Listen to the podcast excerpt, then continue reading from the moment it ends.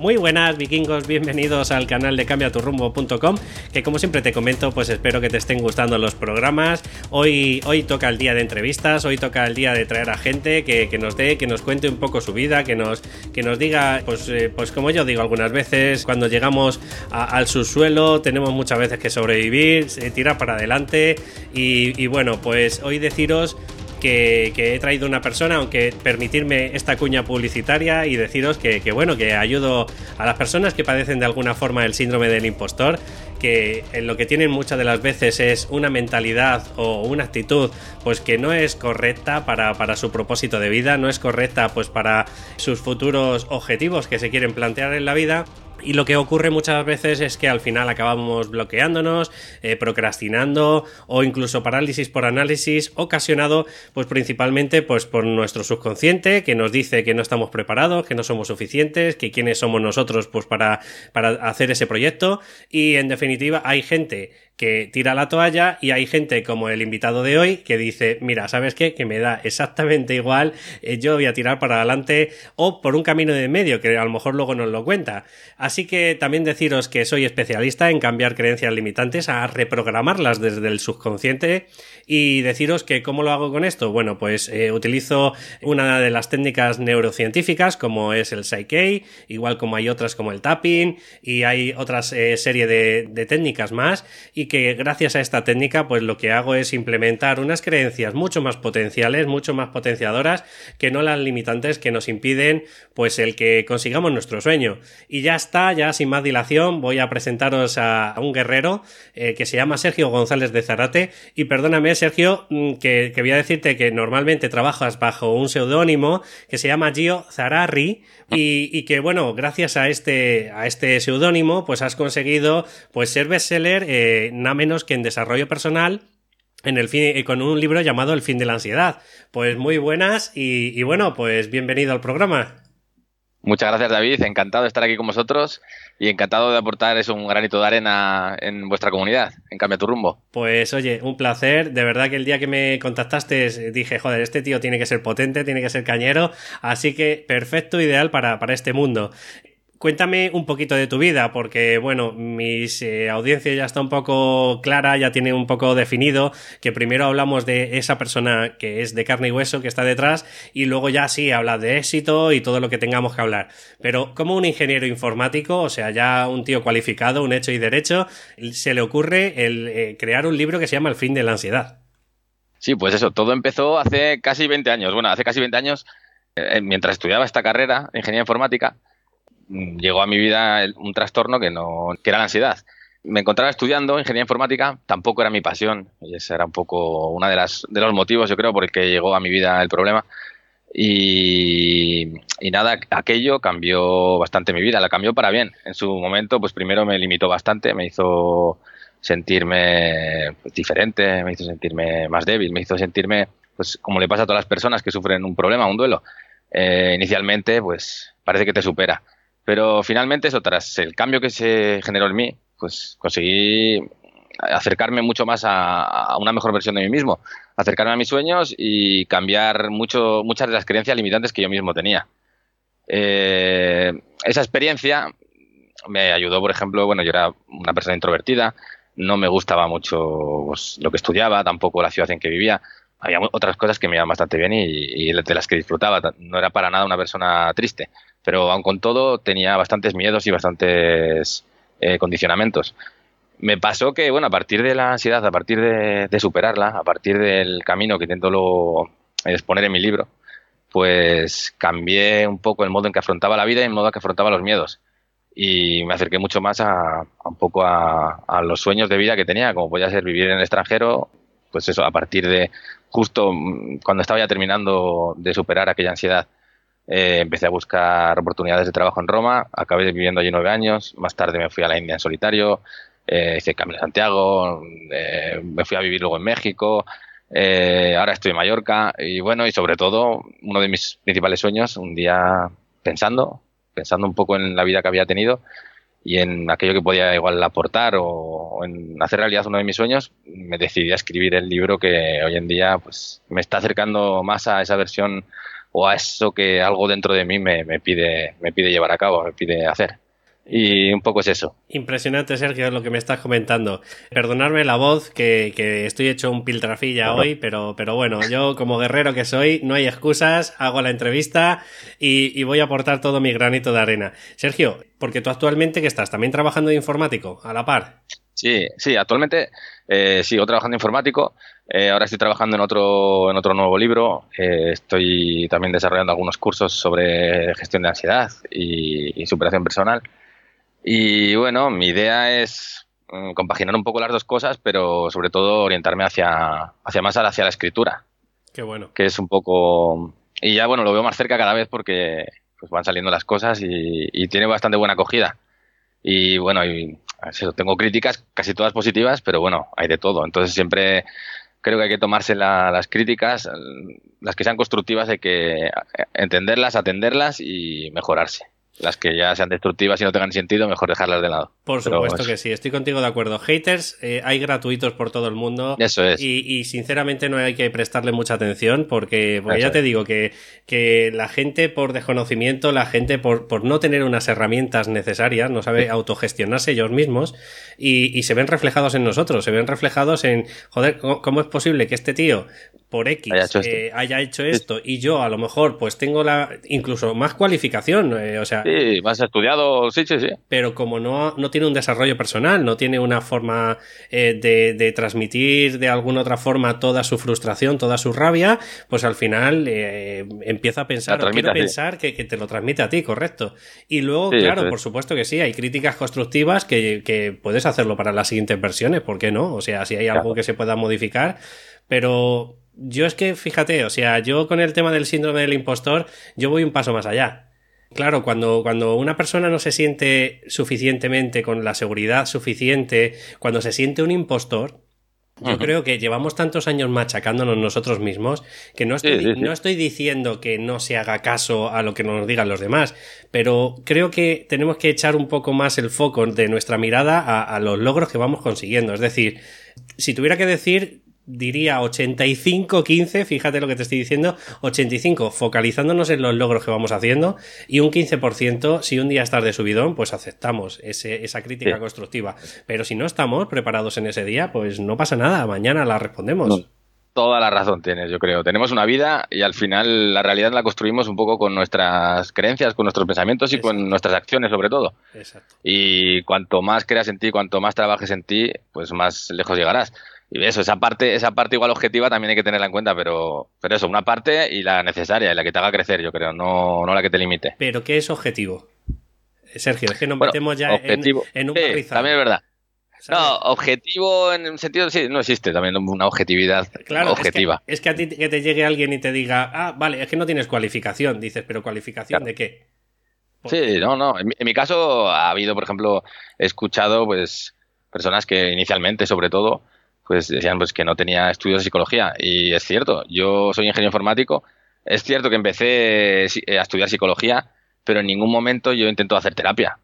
O sea, no, se me ocurriría hacer terapia porque no soy ningún terapeuta. Yo no conozco eh, pues, pues la teoría que realmente necesitas, ni la práctica que, que un profesional de la psicología eh, tiene, pero también hablando con psicólogos, me han comentado, por ejemplo, que mi figura se acercaría más a la de paciente experto, como quien dice, que es una figura que se utiliza mucho, en, sobre todo en tratamientos cognitivos conductuales, por la cual eh, pues el paciente ve, se ve reflejado en la otra persona, porque entiende que ha pasado por lo mismo, entiende que los síntomas, que el padecimiento, que el problema es muy similar, uh -huh. y, y, le aporta una especie de empujón eh, hacia adelante, una especie de, de ilusión al ver que esa persona lo ha conseguido. Y y, y esa persona igual, en, en, algunas ocasiones, puede haber psicólogos que sepan muchísimo de teoría, que sepan muchísimo de práctica, pero igual no conocen la ansiedad, por ejemplo, o otros problemas porque no los han sufrido. Entonces, pueden ser muy buenos comunicando, pero igual les falta esa parte que, que igual otra persona, igual eso no tiene por qué sentirse impostora para nada porque es otro sería otra, otra, mira, parte. Voy, voy, a meterme en un barrizal, ¿vale? Vamos a ver, eh, yo casi diría que eso es el perfil de mentor, ¿no? Mentor, mentor sí, sí. De, de, psicología. Es, sí. Y, y voy a meterme, eh, el barrizal es ¿Y la persona que se ha estudiado hace 25 años psicología y no ha vuelto a tocar un libro? Eso es, eso es, eso es. Hay gente, por ejemplo, que puede ser muy buena en, muchos aspectos, pero igual en, comunicar, ¿no? Por ejemplo. Entonces, igual, yo creo que el fuerte de, cualquier escritor es transmitir esa emoción que se busca en el libro. Si una persona, por ejemplo, busca un libro de terror y, realmente el libro le inspira terror, es que el, escritor ha sido muy bueno, o al menos ha llegado a esa persona. Entonces, eh, en un libro, por ejemplo, de autoayuda, de motivación, si consigues motivar, si consigues ayudar a la persona, yo creo que el objetivo lo has encontrado. Y yo creo que es por lo que mi libro ha llegado a muchas personas. También habrá gente que, lo entiendo totalmente a la que el libro no ayude. Y lo respeto, porque no todos somos iguales. Pero es lo que acabas de decir. Eh, puede haber eso, psicólogos buenísimos, pero igual no saben transmitir. Igual son muy buenos pues igual investigando, haciendo experimentos psicológicos o, llevando, no sé, dirigiendo su profesionalidad hacia otro camino, pero no tienes por qué ser bueno en todo. Para mí, sinceramente, la diferencia entre un propósito de vida y no, o sea, simplemente me saco una carrera como el que se saca cualquier cosa, ¿vale? Eh, es que el primero, el propósito de vida, estás en constante crecimiento. Es que eres incapaz de seguir no creciendo. ¿Por qué? Porque como te apasiona tanto lo que estás haciendo, Eso me, es. me, da igual si te lees 27 libros o, o, 250 libros. O sea, la idea es que tú sigues creciendo, sigues automotivándote. Mejorándote. Exacto. Mejora constante, ¿no? Como es el Kaizen, ¿no?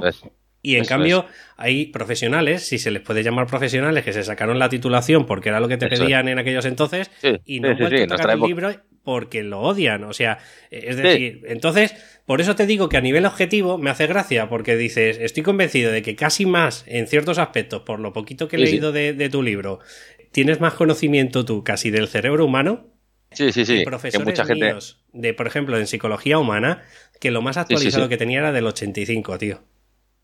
Es tal cual, tal cual. Y yo soy, bueno, un ejemplo, eh, al contrario también en la parte de informática, por ejemplo. Yo no soy un apasionado de la informática y conozco gente, pues eso, que, que, tiene unos conocimientos y una práctica, por ejemplo, en el ámbito de la programación, mucho mayor a la mía, que llevo años de trabajo y, soy ingeniero informático, pero igual porque me he dedicado más a otras cosas o tampoco me apasiona. Yo creo que la cuestión principal es eso, es la pasión.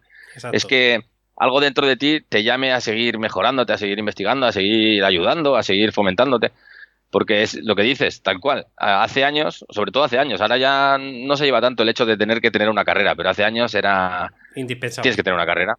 Sí, y tenías una carrera y si no parecías tonto o, o diferente o, o, lo que fuera. Y era así. Y es una pena un poco porque también, bueno, se ve en el mundo actual. Muchas de las personas, por ejemplo, que eh, Steve Jobs, creo que no terminó la carrera.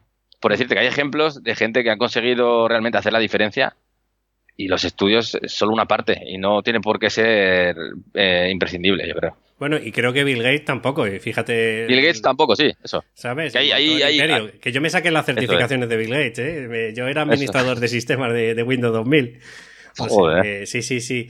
Pues Sergio, cuéntame un poco, o sea, porque claro, la gente muchas de las veces no es consciente, tú que eres un experto en esto, y cuando digo experto es si quieres mentor, si, si no quieres ponerte una etiqueta mentor, porque tú ya has pasado por eso, ¿cuál es la sintomatología principal de una persona que está padeciendo ansiedad? Porque yo creo que es, es, es, como el demonio que parece que no tenemos, tío, pero, pero seguro que hay una sintomatología que a ti te está llegando a la cabeza que dices, mira... Es muy buen ejemplo el que, el que acabas de decir, el demonio. ¿Has visto las películas estas que sale un, un ángel y un demonio? Sí. Pues la ansiedad sería como el demonio, así que llevamos mm, en nosotros.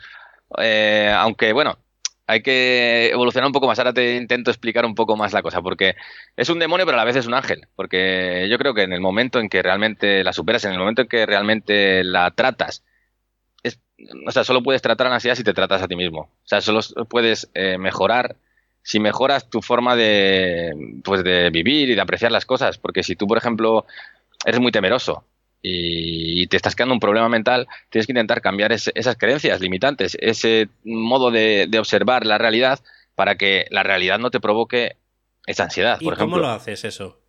Eso sí, eh, tiene un proceso. Bueno, sin, hacer spoiler en tu libro. algo que. no, no, no, sin hacer spoiler. Sí, vale, te cuento. Eh, eso, la ansiedad es una emoción, pero es una emoción, en teoría, es buena. La ansiedad es la emoción que tenemos cuando, por ejemplo, nos ataca un perro, o bueno, antiguamente un león, o lo que pudiera ser, tú eh, reaccionas, eh, luchas o huyes. Y, el objetivo de la ansiedad es sobrevivir. O sea, la ansiedad, cuando por ejemplo tienes una mala caída y te apoyas y podías haberte abierto la cabeza, tú notas, notas físicamente que, pues, que el cuerpo se ha tensado, que la respiración se te, se te acelera, eh, que sudas más, puedes notar un hormigueo, puedes notar pues diferentes síntomas ya físicos. Esa es la parte física de la ansiedad. La parte física de la ansiedad lo que hace es pues activar nuestro cuerpo, por ejemplo, dilatar el, iris para poder observar mejor eh, el entorno y saber por dónde está la vía de escape o por dónde tenemos que atacar a ese perro que viene y ya nos va a morder. Y entonces esa es la parte física de la ansiedad. La parte física de la ansiedad lo que hace es, eh, bueno, la ansiedad es un sistema de, alarma, de alerta que tenemos en el cuerpo que lo que hace es alertarnos y ayudarnos a afrontar una situación de emergencia. Entonces, la ansiedad es buena. El problema de la ansiedad es cuando se convierte en un trastorno, que eso quiere decir que mantenemos esas sensaciones, que son físicas, también mentales y también conductuales, las mantenemos en nosotros, aunque no exista un peligro real. Y se mantienen en el tiempo y nos condicionan y limitan. Es, decir, es, es decir para, para, decirlo un poco más llano para que la gente nos entienda, es como que estás atacado todo el día. Todo el día, eso es. Imagínate, el ataque. Uno de los síntomas más comunes es la taquicardia. Y claro, de que parece que se te va a salir el, corazón del pecho, ¿no? Si se te va a salir el corazón del pecho porque un perro te va a atacar, seguramente tú escapes y después el cuerpo se vuelve a equilibrar. Entonces desaparece la taquicardia y tú dices, ¡buah! ¡Qué bien! Me he librado de, que me mordiese este perro. Ni te das cuenta que has tenido la taquicardia seguramente. En cambio, cuando la taquicardia llega, se mantiene en ti y la mantienes durante días, meses o años, claro, te preocupas y inicialmente dices, ¿qué me está pasando? Tengo un problema de corazón. Una de las consultas principales eh, de la gente que padece ansiedad es, eh, bueno, la principal, yo creo. Suelen acabar en urgencias eh, creyendo que padecen de un problema del corazón. Hay quien también piensa que puede tener cáncer, porque al final los síntomas físicos, claro, si alguien no entiende por qué su cuerpo reacciona así, pues se asusta, se alarma y, no entiende lo que está pasando. Cuando, ese, cuando esa situación, cuando esa taquicardia se mantiene, pues las personas intentan primero eso, no saben, muchas veces no tienes herramientas, que es lo que me pasa a mí. Al principio no, te encuentras sin herramientas, tú no sabes lo que te está pasando. Entonces normalmente buscas, buscas eh, el modo de volver a estar como estabas. Entonces, normalmente, bueno, yo, yo, yo, mi tiempo no existía Google porque estaban empezando. Creo que estaba, no sé, el buscador si era Yahoo, no sé, no me acuerdo. Pero eso no se usaba mucho. Entonces, Ozu, Ozu, me parece que era también otro. Ozu, igual alguno de estos. Y yo investigué en la biblioteca. El problema de investigar con la ansiedad, que estamos mucho más susceptibles porque está en la parte física, la parte mental es la preocupación, la rumiación de pensamientos, pensamos mal, pensamos peor porque estamos en eso, nuestro cuerpo está en desequilibrio, está en desequilibrio en muchos aspectos, está en, está en, un, en, un estado de alerta. Entonces, estando en un estado de alerta, constantemente estamos eh, investigando o preocupándonos acerca de esos síntomas o de esas preocupaciones o miedos que tenemos para observar si realmente existe un peligro o si realmente nuestra vida está en peligro. Es decir, Entonces, al estar... es decir Sergio, que somos susceptibles de que todos los eh, estímulos que hay a nuestro alrededor sean como si fueran alertas, cuando en realidad no lo es. O sea, es lo típico. Eh, por ejemplo, es lo típico que cuando a mí me pasaba un poco más joven, que a lo mejor estaba fregando porque yo era pinche de cocina en una de las cosas que hice, y joder, era decirte cualquier persona, eh, David, y te pegabas un sobresalto como diciendo, hostias, eh, oh, me, he pegado un susto, tío, que casi me doy con la botella en la cabeza, ¿sabes? Estás, esperando constantemente, sí. por ejemplo, si, la ansiedad te llega por un problema, imagínate, hay gente que, por ejemplo, un día pues sin Tom son, igual tienen mm, el nivel de estrés muy alto, tienen cualquier problema en casa o, son un poco introvertidos. Y por ejemplo, un día se marean y, se caen al suelo y acaba llegando, por ejemplo, una ambulancia a, la universidad o al colegio a buscarles. Pues normalmente esa situación les provoca ansiedad. Y entonces, cuando tienen que afrontar de nuevo ese estímulo, esa situación, el cuerpo de nuevo reacciona. Entonces, esa gente, por ejemplo, suele derivar en, fobia social. Hay personas que, pues la agorafobia es algo parecido. les ha pasado algo en la calle, empiezan a tener miedo un poco de, estar en lugares públicos, de que les pueda pasar algo y no tener ayuda. Y entonces empiezan a evitarlo porque la reacción es automática. Entonces, al ser automática, ellos antes de salir ya empiezan a sentirse mal. O sea, antes de salir de casa. Entonces, es difícil controlar esa parte mental de la ansiedad. Entonces ese es el problema de la ansiedad, que muchas personas pues se le une la parte física con la mental y la parte conductual. La conductual es la conducta, cambias la conducta. Entonces al cambiar, al evitar eh, exponerte a los problemas, pues eh, la ansiedad se va, va, aumentando. Se hace la bola más grande. Eso es. Entonces, bueno, a mí lo que me, que me he ido un poco por las a mí lo que me pasó, pues eso, pues como le pasa a todo el mundo. Primero llegan los síntomas físicos, que suele ser lo, principal, lo que más notamos. Pueden ser también mentales, porque puede hay, existen las fobias de impulsión, que es miedo a poder hacer daño a las personas o miedo a poder hacerse daño. Existe el TOC, el TOC también es un tipo de ansiedad. El trastorno obsesivo compulsivo te puede dar por una excesiva limpieza, un excesivo cuidado. O, por hacer un ritual constantemente porque si no, no puedes vivir sin ello, ¿no? La compulsividad final del, del TOC, el tener que hacer siempre algo y al final, eh, si no tratas estos problemas, se hace cada vez más grande. Si, por ejemplo, en el TOC tienes que lavarte las manos cada cinco palabras, pues al final acabarás lavándotelas cada cinco, bueno, cada palabra. Y entonces el problema cada vez se hace más grande. Ese es el problema de la ansiedad. Pero bueno, en mi caso, como en el de casi todo el mundo, llegaron los fue una ansiedad más física. Fue una ansiedad con mucha taquicardia. También tenía pues eh, muchos miedos, que bueno, es la parte psicológica de la ansiedad y preocupaciones que tenían que ver, pues eso, a, a poder estar padeciendo un problema del corazón me acerqué a urgencias, en urgencias me diagnosticaron ansiedad y yo conocía gente con ansiedad y los veías, claro, cuando eres más joven también eres un poco ingenuo. Igual ves, eh, o sea, asocias muy fácil, ves a la gente un poco pues como ansiosa y dices, nada, esto es pues, gente que igual es más tímida o, o que tiene problemas de algún tipo, cuando nada del estilo. Entonces yo no, no quise aceptarlo de primeras porque dije, una ansiedad es algo muy genérico, mi corazón se está saliendo de mi cuerpo, ¿cómo puede ser ansiedad? Y entonces, eh, el primer gran error de la gente con ansiedad es que lo niega. Lo niega e intenta hacer de médico de sí mismos, que es lo que hacemos todos. Porque, bueno, yo creo que en el, con la intención de volver a estar bien, con la intención de, recuperarnos, pues es, es, humano el buscar primero tu propia ayuda. Entonces empiezas a investigar y normalmente las personas, en vez de mejorar, empeoran, porque es lo que estábamos contando, lo que decías tú, eh, estás más eh, atento a los estímulos que te generan a ti ansiedad, o sea, ese estímulo que a ti te ha, te ha activado la ansiedad. Y, una cosa más, Sergio, eh, esos estímulos, aunque no lo queramos ver, aunque no lo veamos como intención positiva, están dentro de nuestra zona de confort. Es decir, ¿te parece mm, paradójico lo que te estoy diciendo? Pero la persona, si no fuera, o sea, si no estuviera atento a esos estímulos, se sentiría mal.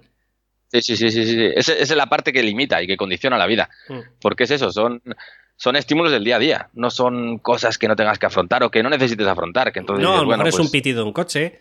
¿No? Sí, sí, sí.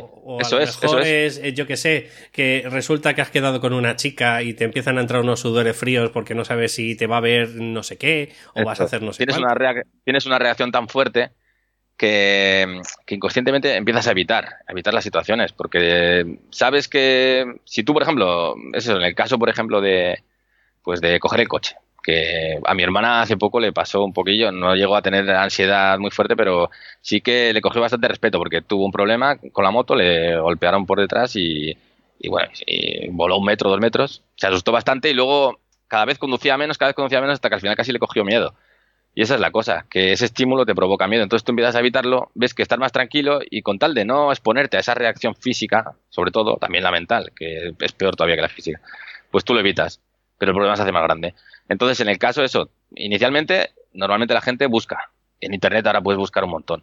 El problema es que si tú, por ejemplo, tienes miedo a la muerte, que hay gente que puede tener con ansiedad, pues miedo a la muerte, pero un miedo extremo a la muerte. Ya lee la palabra muerte y no sé, se pueden venir a la cabeza imágenes de ellos mismos en un entierro, que son ellos los que están en el, en el cajón, como quien dice.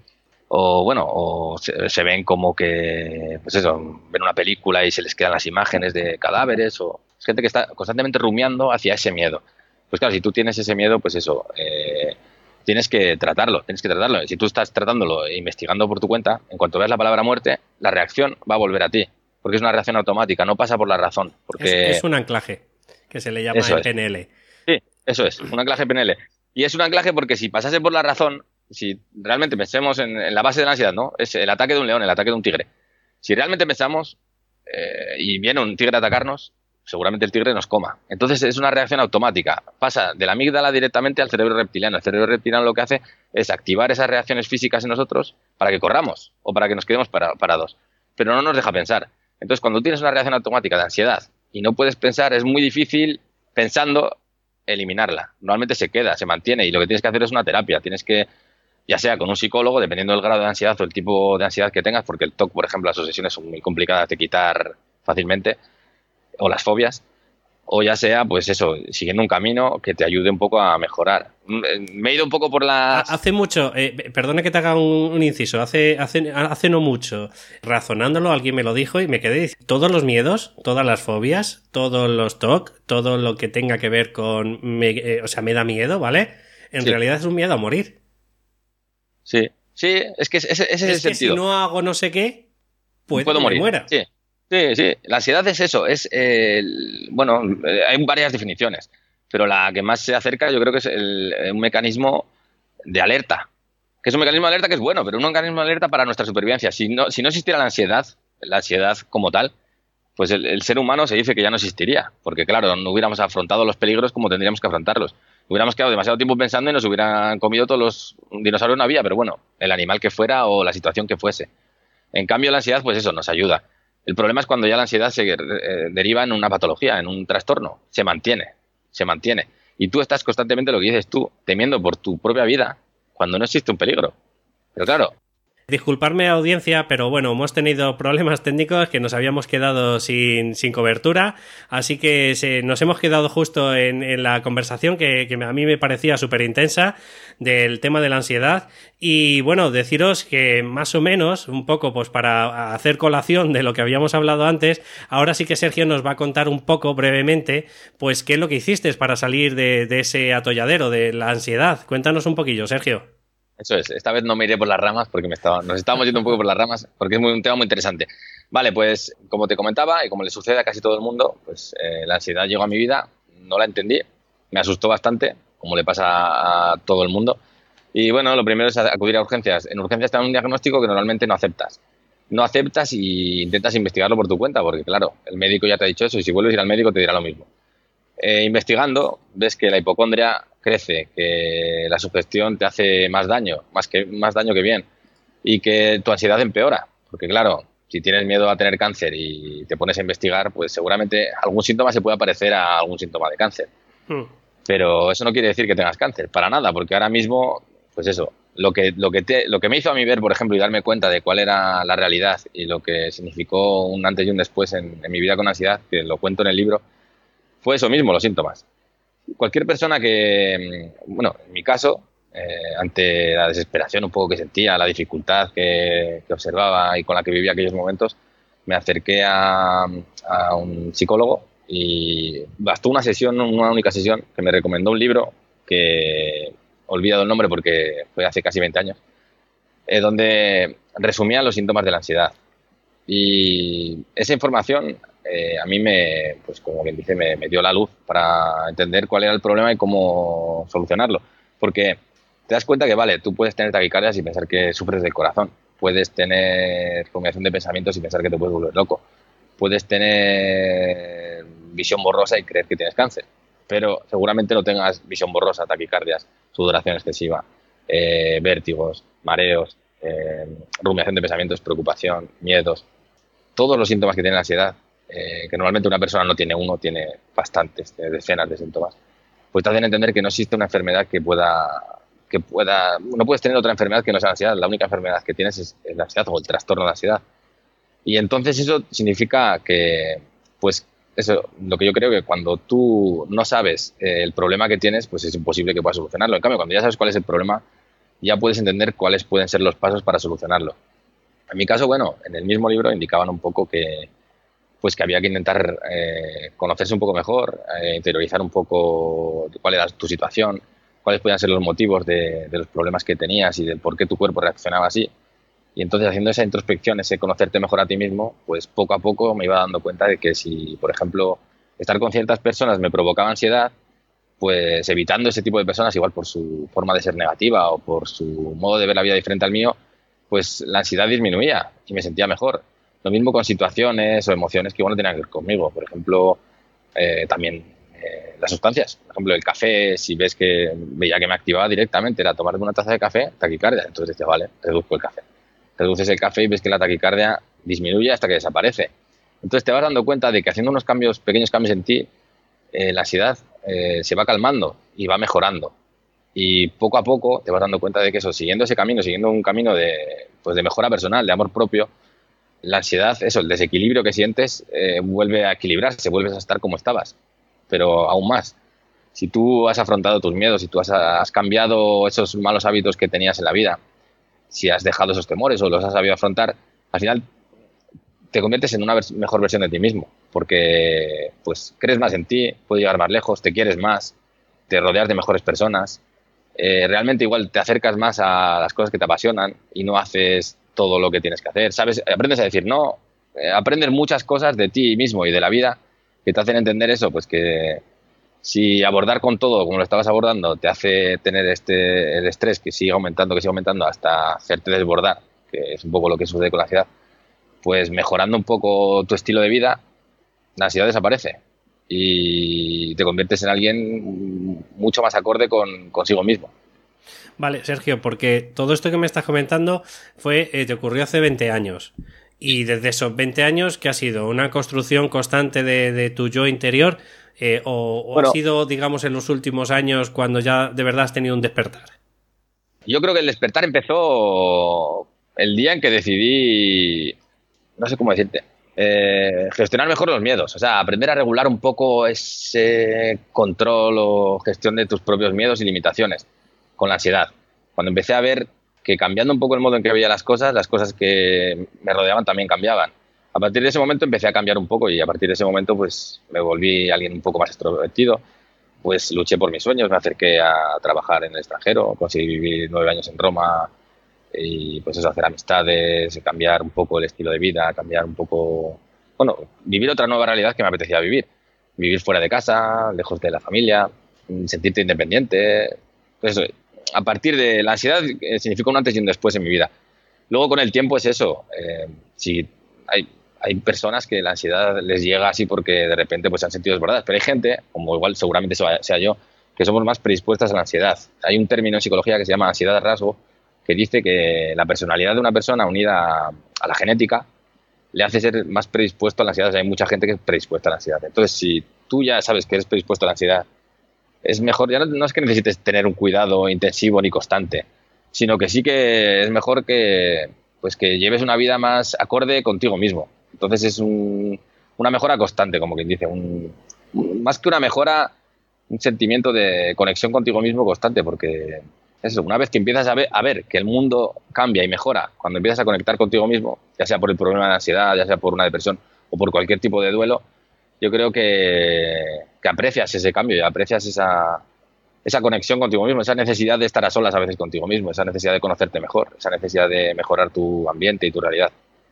Y es eso. Y luego, bueno, llegó el día en que, leyendo un libro, que era un libro que, que hablaba un poco de cómo podías igual acercarte un poco más a tus sueños y, vivir un poco más de, de eso que, que realmente llevas dentro pues eh, explicaban que, una de las mejores maneras igual de, proyectar tu carrera profesional o, tu vida era crear un producto, crear un algo que pues que pudiese ayudar a las personas a afrontar un problema que tú que ya habías afrontado y que puedes creer que lo has superado, que puedes aportar herramientas a los demás.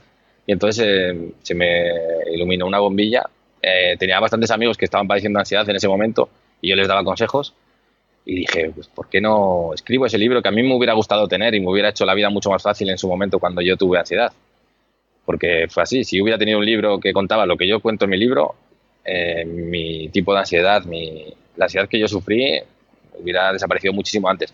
Entonces eso, basándome un poco en lo que yo sentí y en cómo lo viví, pues creé esa especie de camino que, relato en mi libro y que a, muchas personas sirve. Pero bueno, hago un inciso para decir eso, que, que hay muchos grados y tipos de ansiedad y si la ansiedad pues eh, contiene obsesiones, por ejemplo, contiene fobias muy limitantes o se ha mantenido mucho en el tiempo, recomiendo que lean mi libro para entender un poco cómo funciona la ansiedad y, conocer trucos o modos de gestionarla mejor, pero sobre todo que se acerquen a un terapeuta o a alguien que, les pueda ayudar en el camino, porque a veces no es, fácil. Y hay ocasiones en que se necesita incluso de ansiolíticos, antidepresivos para hacerlo más, más, más llevable. Eso es lo que te iba a preguntar, Sergio. Primero, dos preguntillas. El fin de la ansiedad, ¿cuánto tiempo tiene? O sea, porque me imagino que nada, que ha salido de la hornada pues dos años para acá o como mucho, ¿no? Sí, creo que tiene. Sí, dime, dime, perdona. Y nada, nada. Y la segunda preguntilla que me puedes responder, por fin. Claro, estamos aquí ayudando en la medida de lo posible con el síndrome del impostor. Hay muchos miedos, ¿vale? Pero los tres miedos principales es el no soy suficiente, no me siento preparado, miedo a fracasar y, y estar constantemente formándote, tío, porque es tu zona de confort ¿Cómo crees que le puede influir a esa gente la ansiedad? ¿Tú crees que si por sus solos medios, eh, si no contratan un coach, si no contratan a un terapeuta, pueden conseguirlo? Te respondo. Bueno, la primera pregunta, eh, el libro, bueno, sí, lleva dos años así, no lleva mucho más, dos años y pocos meses. Y bueno, em, inicialmente lo autopubliqué yo en Amazon y tuvo tan buena acogida que me contactó una de las editoriales más importantes, que es Penguin Random House, y eso lleva tres meses ahora mismo en el mercado en librerías y en, hasta ahora se vendía en Amazon. Con ellos ya la vendo físicamente y acaba de salir la segunda edición, así que está yendo muy bien y tiene muy buena acogida. En, Amazon eso, si buscas ansiedad, el primer libro eh, tiene, es el mío que tiene casi 180 opiniones, el segundo tiene 12, por decirte. O sea que sí que tiene muy buena acogida y mucha gente me ha contactado para, para agradecerme un poco eh, pues el cambio que les ha producido un poco pues sentirse identificados y encontrar un apoyo en, su día a día con la ansiedad. Y respecto a, cómo podría ayudar eh, el libro, cómo podrían o si deberían igual apoyarse más en terapeutas para, pues eso, para, para acercarse más a sus sueños y eliminar un poco las creencias limitantes, yo creo que, que depende un poco de la persona y depende cómo afrontes, yo creo, esa necesidad tuya de, de afrontar o de acercarte a tus sueños yo creo que si te genera demasiada frustración, pues seguramente te va a generar también ansiedad, o te va a generar estrés, o te va a generar incluso depresión si lo mantienes mucho en el tiempo. Entonces, pues es eso, yo creo que hay que saber equilibrar un poco lo que quieres llegar a ser y lo, y lo que eres. Hay que conocerse mejor, entonces, eh, conocerse mejor no, necesitas, no tienes por qué necesitar de un, profesional. Puedes intentar hacerlo solo, pero es complicado, bastante complicado, así que Sí, se puede recomendar. Yo creo que cuando la persona siente dificultades y sobre todo si, le interesa demasiado llegar a conseguir un objetivo porque realmente le ilusiona y le apasiona, ¿por qué no? Acudir a un profesional que te aligere el camino y te lo haga más fácil. Yo creo que es muy inteligente hacerlo. Cuando ya, bueno, hay quien puede con todo solo y hay quien, quien igual prefiere pues hacerlo más rápidamente también o, apoyarse a alguien que ya lo conoce. Al final un, psicólogo, un coach, un mentor, pues es como, ya sea porque se ha informado al respecto, ya sea porque ha estudiado y ha practicado con ello, o ya sea porque le ha tocado y lo ha vivido, ha vivido de cerca, es alguien que ya conoce igual ese camino, que muchas otras personas pues no lo conocen o, o les va a ser más difícil porque, porque es la primera vez que pasen por ese camino y que lo transitan. Entonces, yo me parece muy inteligente apoyarse en, quien sabe. Y no tener esas creencias limitantes un poco de que ir al psicólogo, al terapeuta, al coach, es, es, para, locos, ¿no? Es para un loquero y tal. Yo creo que para nada. O sea, esas son unas creencias limitantes de, la sociedad de antes que, que, lo veían así, porque eran muy radicales. Pero un psicólogo al final es una persona como cualquiera de nosotros, o un coach o un mentor. otra cosa es que, pues igual ya conocen mejor el, pues la necesidad que tú tienes. Entonces te pueden aligerar el camino, te lo pueden hacer más fácil o más rápido. Pues ¿por qué no? Tenemos una vida. Cuanto antes lleguemos a sentirnos bien con nosotros mismos, yo creo que mucho mejor. Estamos hablando con Sergio González de Zarate y bueno, y estamos hablando de su libro El fin de la ansiedad. Eh, Sergio, mm, sin hacer eh, spoiler, cuéntanos un poquillo en qué consiste este libro. Me imagino que son pues una serie de herramientas, aparte de, seguro que algo científico, pues que has ido corroborando de la ansiedad. Cuéntanos brevemente en qué consiste el libro para la gente que, le entusiasma este mundo. Vale, sí, brevemente es un poco lo que hablamos ahora del psicólogo, el mentor, el coach, ¿no? Al final es, yo no soy ni psicólogo, no soy, bueno, me acerqué, empecé a estudiar psicología, pero más que nada, pues eso, he vivido el problema, lo he sufrido y, lo he superado. Al final, lo he trabajado bastante y entonces lo que intento es eh, revelar un poco esa información o, esa, o esas herramientas, esas pautas, esos ejercicios que a mí me han ayudado. Y cuento un poco cuál es el proceso para que la gente un poco se sienta un poco identificada y entienda un poco que no son los únicos, que no son débiles, que no son raros, que no son extraños, que le pasa a cualquier persona. Y no tiene nada que ver con fortaleza o con inteligencia el tener ansiedad. Entonces, explico un poco pues, cómo llegó el problema a mi vida.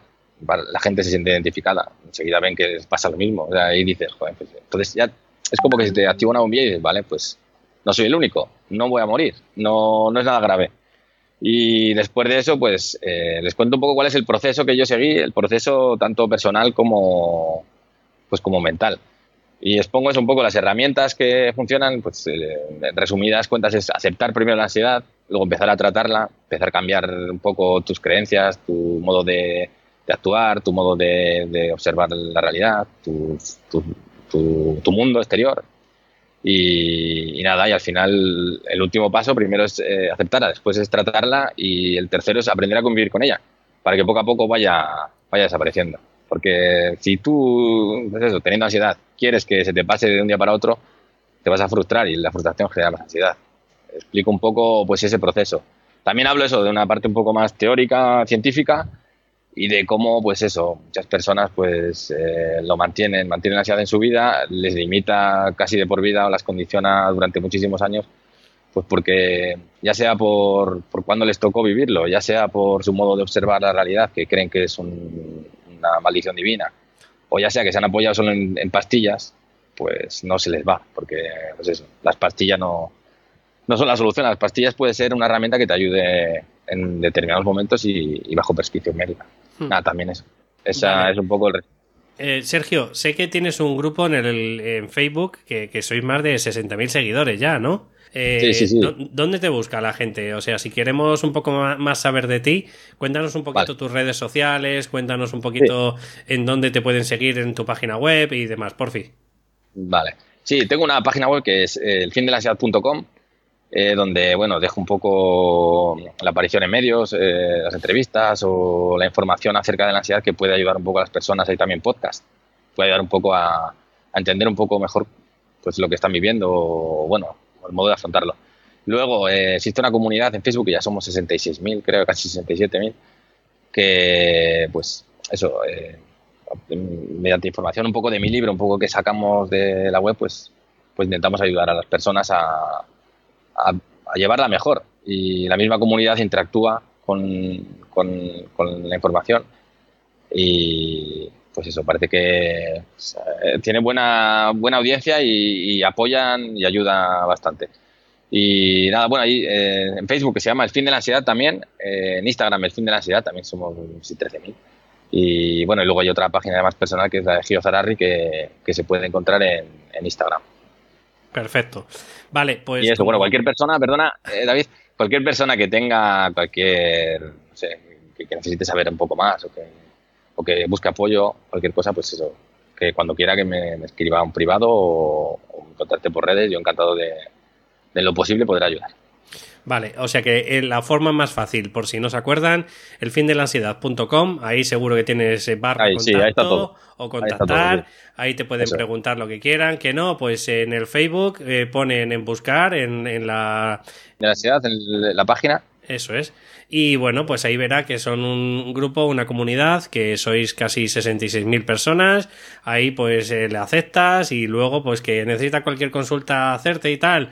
Pues eh, bueno, pues eh, yo creo que es más fácil a través de la página web porque me imagino que eso estará pues regulado por algún moderador y a lo mejor si escribe algo pues y lo mismo para que no parezca spam pues lo mismo a lo mejor tardas más en responderle. pero que si tú te pones en contacto pues a través de tu página web vamos, vas a tardar dar 0, vale, eh, Sergio, quiero dejarte el último minutillo. Si quieres dejar algún tip, si quieres hacerte más publicidad, lo que quieras, ¿vale? Este minutillo es para ti. Vale, pues nada, bueno, se me ocurre pensar eso en las personas que están padeciendo ahora mismo un trastorno de ansiedad, que, que es muy duro. Yo lo he vivido y, bueno, muchas personas lo viven. Es el trastorno de salud mental más extendido al mundo y bueno, se dicen que el año pasado, no sé si 9 de cada 10 personas lo padecieron, que fuera levemente o, de modo más grave.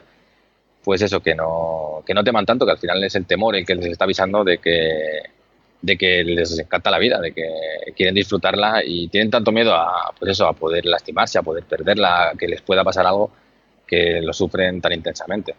Pero eso que al final tiene cura, que el fin de la ciudad existe y nada, bueno, el fin del trastorno de ansiedad, porque la ansiedad es una buena emoción que tenemos para, pues, para ayudarnos a, a, disfrutar de la vida y a, no poner en peligro la misma. Así que eso. Perfecto. Que, que, crean en sí mismos y que crean que, que hay solución y que, bueno, si necesitan hay muchas comunidades que les pueden ayudar. Perfecto, Sergio. Muchísimas gracias. Y bueno, pues déjame 10 segundillos que me despido de la audiencia y como te he comentado antes, pues ya cerramos un poco la entrevista, ¿de acuerdo? Perfecto. Perfecto, pues muchas gracias. Muchísimas gracias, vikingos. Eh, para el que no lo sabe todavía, lo del vikingos no tiene ninguna connotación con fútbol ni nada de esto, ¿vale? Es simplemente porque hay tres estados mentales, todos dentro del coaching, que está la persona victimista, es decir, que, todo me ocurre a mí, todo me pasa a mí, eh, el, sistema avestruz, sé que tengo que cambiar, pero hoy no tengo ganas, no tengo fuerzas, ya cambiaré mañana, ¿vale? Procrastinamos.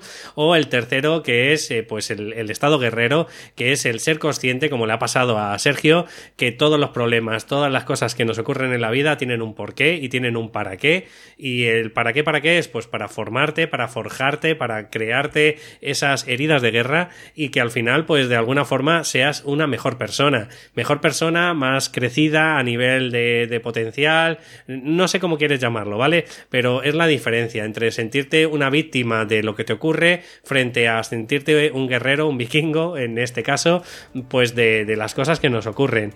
Dicho esto, pues como siempre os comento, si me podéis dar una valoración de 5 estrellas a través de iTunes o una valoración de un me gusta, un comentario a través de plataformas como puede ser de iVoox, pues estaría enormemente agradecido para que vaya subiendo poquito a poco este programa. Un saludo y nos escuchamos en el próximo programa. Hasta luego.